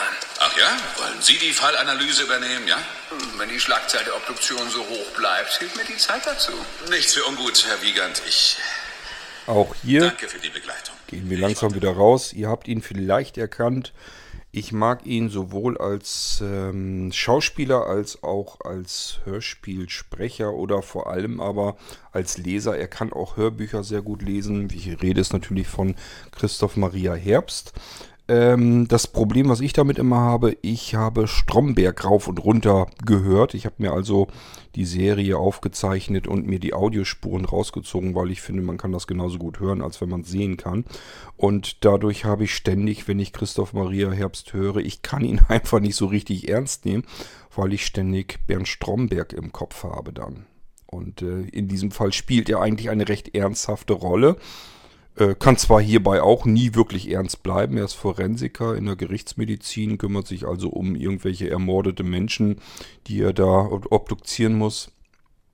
Ähm, und bekommt eine neue Mitarbeiterin an die Seite gestellt. Die beiden werden dann auch prompt zu einem Todesfall in einer Wohnung gerufen. Und das Blöde ist, es ist auch noch ein Bekannter oder ein Freund von der neuen Kollegin. Und ähm, ja, jetzt geht es wahrscheinlich so ein bisschen darum, diesen und einen anderen Mordfall aufzuklären. Und hier ist jetzt gerade ein Profiler dazugekommen, wie ich höre. Ähm, ich sage ja, ich habe das Ding noch nicht wirklich effektiv verfolgt. Ich werde da noch weiter zuhören. Und hoffe, dass ich mich da noch ein bisschen besser reinfinden kann. Ich sage ja, ich habe so ein bisschen mein Problem bei dieser Rolle, zumindest mit Christoph Maria Herbst, obwohl es nicht an ihm liegt. Er macht seine Arbeit wie immer grandios, aber es ist schwierig, wenn Menschen so ein bisschen aus dem komischen Bereich kommen und dann eigentlich eine ernstzunehmende Rolle spielen sollen. Dann wird es immer für mich so ein bisschen schwierig, zumal er sich nicht besonders anstrengt, wirklich ernst drüber zu kommen. Aber Audible Original. Es ist sehr aufwendig, sehr hochwertig gemacht. Es sind wieder etliche Stunden ähm, spannendes Hörvergnügen. Der Anfang ist schon mal nicht schlecht gemacht. Ich hoffe, es wird noch ein bisschen spannender. Und ähm, mehr kann ich euch an der Stelle leider nicht erzählen. Außer, dass ich es so vom Gefühl her zumindest erstmal euch empfehlen würde. So, einen können wir noch machen. Auch hier gleiches Spiel, nur kurz reingehört. Keine Ahnung mehr, welche Geschichte das ist. Und ich kann euch nur eben so ein bisschen reinhorchen lassen, ob das für eure Ohren was taugt.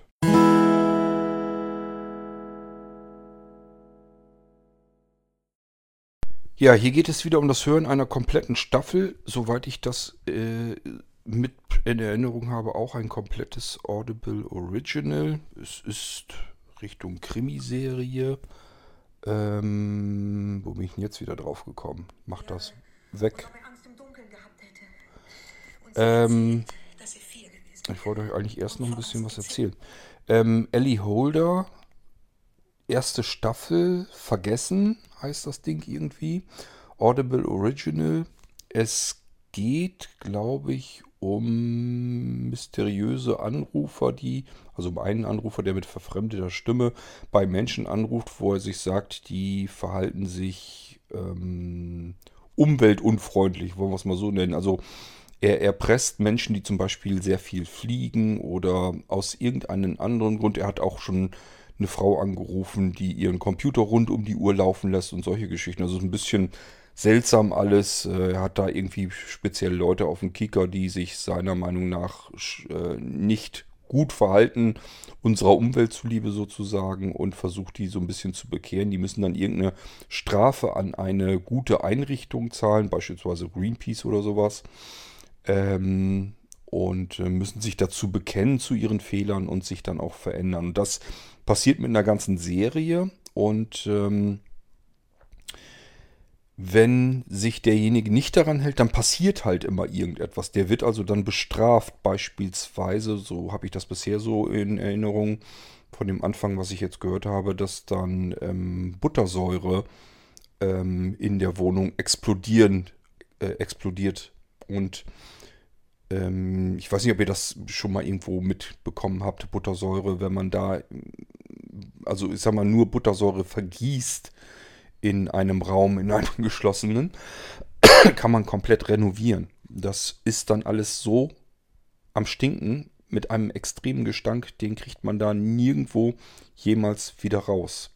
Ähm, auch nicht, wenn man sich dort aufhält. Die ganzen Klamotten, alles stinkt danach und das kriegt man kaum wirklich wieder rausgewaschen dann auch. Also Buttersäure ist das Extremste, was man stinketechnisch machen kann. Das klingt erstmal ganz witzig. Es wurden leider schon etliche Cafés, Gaststätten und so weiter von Bekloppten äh, mit Buttersäureangriffen unbrauchbare gemacht. Die waren dann wirklich, dass entweder in Insolvenz gehen, weil sich eine derartige Renovierung schlicht und ergreifend nicht leisten konnten, oder aber eben extrem teuer das Ganze wieder in Gang bringen mussten. Also wirklich, da müssen wirklich, da muss Putz runtergerissen werden und Fußboden Böden müssen abgeflext werden und weiß der Geier was alles. So extrem ist das. Und äh, bis dann das Ding wieder aufmachen kann, dann haben sie natürlich Schiss, dass das vielleicht wieder passieren könnte, weil den Idioten hat man ja meistens nicht gefunden. Ich weiß das, weil ich auch wieder irgendein True Crime Podcast, da ist das im Wiener Bezirk passiert. Ähm, ich meine mich zu erinnern, dass irgendwie ähm, ich mitbekommen habe, dass das einem Griechen in Bremen passiert ist. Das kommt also wohl öfter vor, als man denkt. Und das Problem ist immer, dass äh, solche Gaststätten und Cafés und so weiter, die müssen halt ewig lange dicht machen, weil die von Grund auf neu renovieren müssen. Und ähm, das manchmal vielleicht auch nicht so gut überleben. Und dann das Problem noch dazu haben, wenn der nicht gefasst ist, was ja oftmals nicht der Fall ist, ähm, dass, sie nicht, dass sie davon ausgehen müssen, kann jederzeit wieder passieren. Und Vielleicht schafft man die erste Renovierung noch heil drüber und die zweite aber schon nicht mehr oder dann vielleicht auch die dritte nicht mehr, je nachdem, wie lange der weitermacht. Also, das nur als wieder kleinen Abstecher. Ähm, wir hören hier mal rein, um einfach zu hören, wie das Ding gemacht ist. Ist Hörspielserie, das heißt, es geht hier um eine komplette erste Staffel. Und äh, ja, horchen wir mal rein. Und wie sie ihm versprochen hätte, auf ihn aufzupassen. Und dabei seinen Kopf gestreichelt hat. Seine Haare wären damals schon so schön gewesen. Hellblond bis zu den Schultern. Und weich, babyweich. Und wie sie sich gewünscht hatte, dass sein Haar immer so bliebe. Und dann hat Rostov gesagt, dass ihr kleiner Bruder nun tot wäre, in Einzelteile zerlegt. Selbst seine Haare wären nicht mehr auf seinem Kopf gewesen, sondern entweder ganz verbrannt oder hätten an der Deckenlampe geklebt. Und sie wäre dem kleinen Jungen, dem sie versprochen hatte, ihn zu beschützen, eine Antwort schuldig und dass sie die einzige wäre, die sie ihm geben könnte.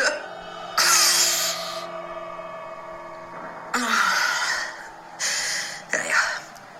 Schluss damit. Mit dem heimlichen Verhältnis lag Rostov immerhin richtig. Wir haben die DNS von Jakob Seiler im Schlafzimmer von, tada, Walter Adam gefunden. War er Adams Liebhaber? War das, was Adam am meisten liebt, doch nicht seine Katze?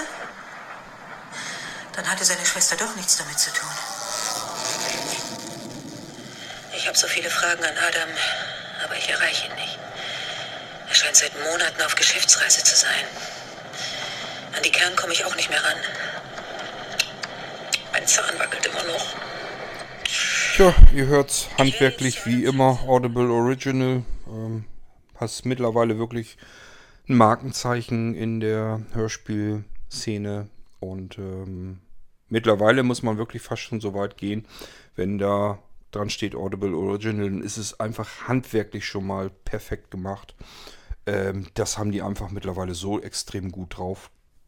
Ein gut gemachtes Hörspiel ähm, aus der Schmiede, aus anderen auch. Das ist jetzt nicht nur, dass das Audible das richtig hinkriegt, zumal die das ja auch nur als Auftrag vergeben, aber die haben eben, setzen einen gewissen Standard und dieser Standard, der ist so hoch, dass ich persönlich finde, dass ähm, solche Hörspiele mehr hergeben als jeder frühere Kinofilm.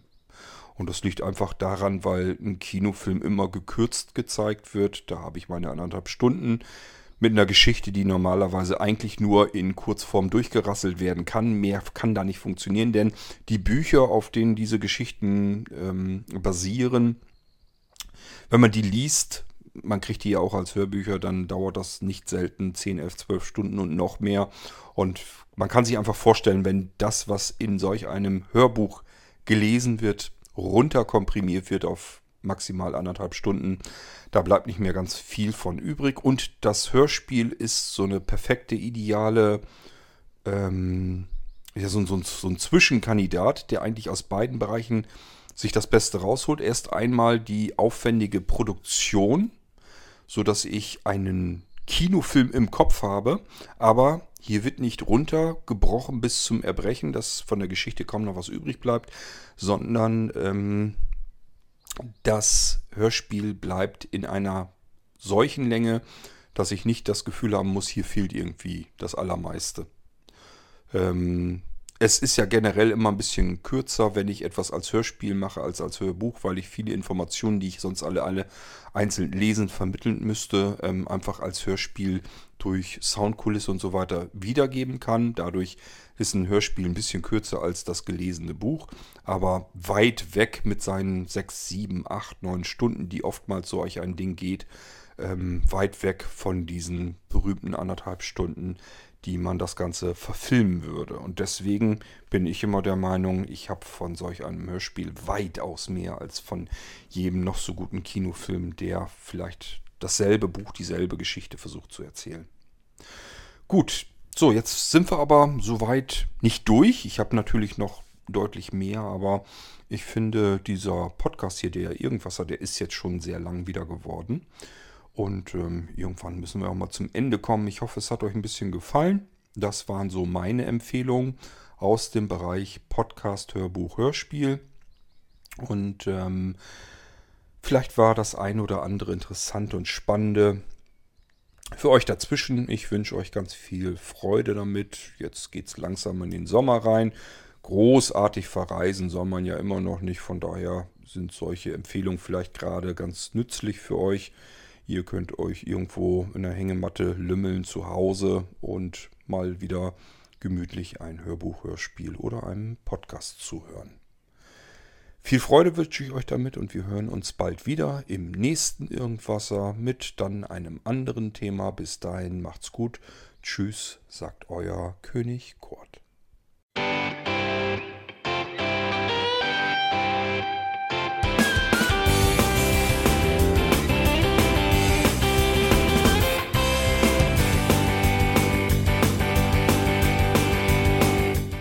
Das war Irgendwasser von Blinzeln. Wenn du uns kontaktieren möchtest, dann kannst du das gerne tun per E-Mail an podcast.blinzeln.org oder über unser Kontaktformular www.blinzeln.org. Blinzeln schreibt man in unserem Fall immer mit einem D in der Mitte. Wenn du möchtest, kannst du uns sehr gerne auch einen Audiobeitrag auf unseren Podcast Anrufbeantworter sprechen. Der hat in Deutschland die Telefonnummer 05165 439 461. Und wenn du uns aus dem Ausland anrufen möchtest, dann ersetze einfach die erste 0 gegen die 0049 für Deutschland. Wir bedanken uns für dein Interesse und freuen uns schon darauf, wenn du auch beim nächsten Mal wieder mit dabei bist.